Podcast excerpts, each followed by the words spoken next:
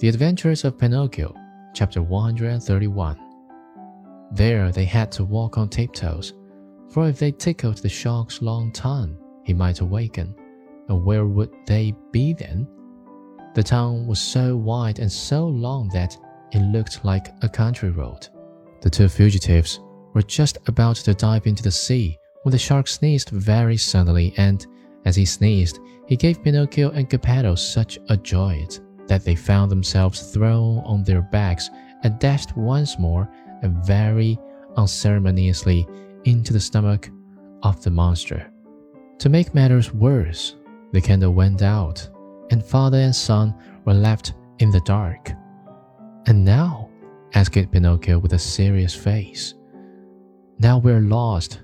Why lost? Give me your hand, dear father, and be careful not to sleep. Where will you take me? We must try again. Come with me and don't be afraid.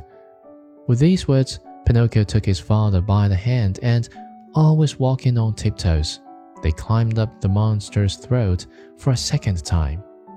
Then they crossed the whole tongue and jumped over three rows of teeth. But before they took the last great leap, the marionette said to his father, Climb on my back and hold on tightly to my neck. I'll take care of everything else.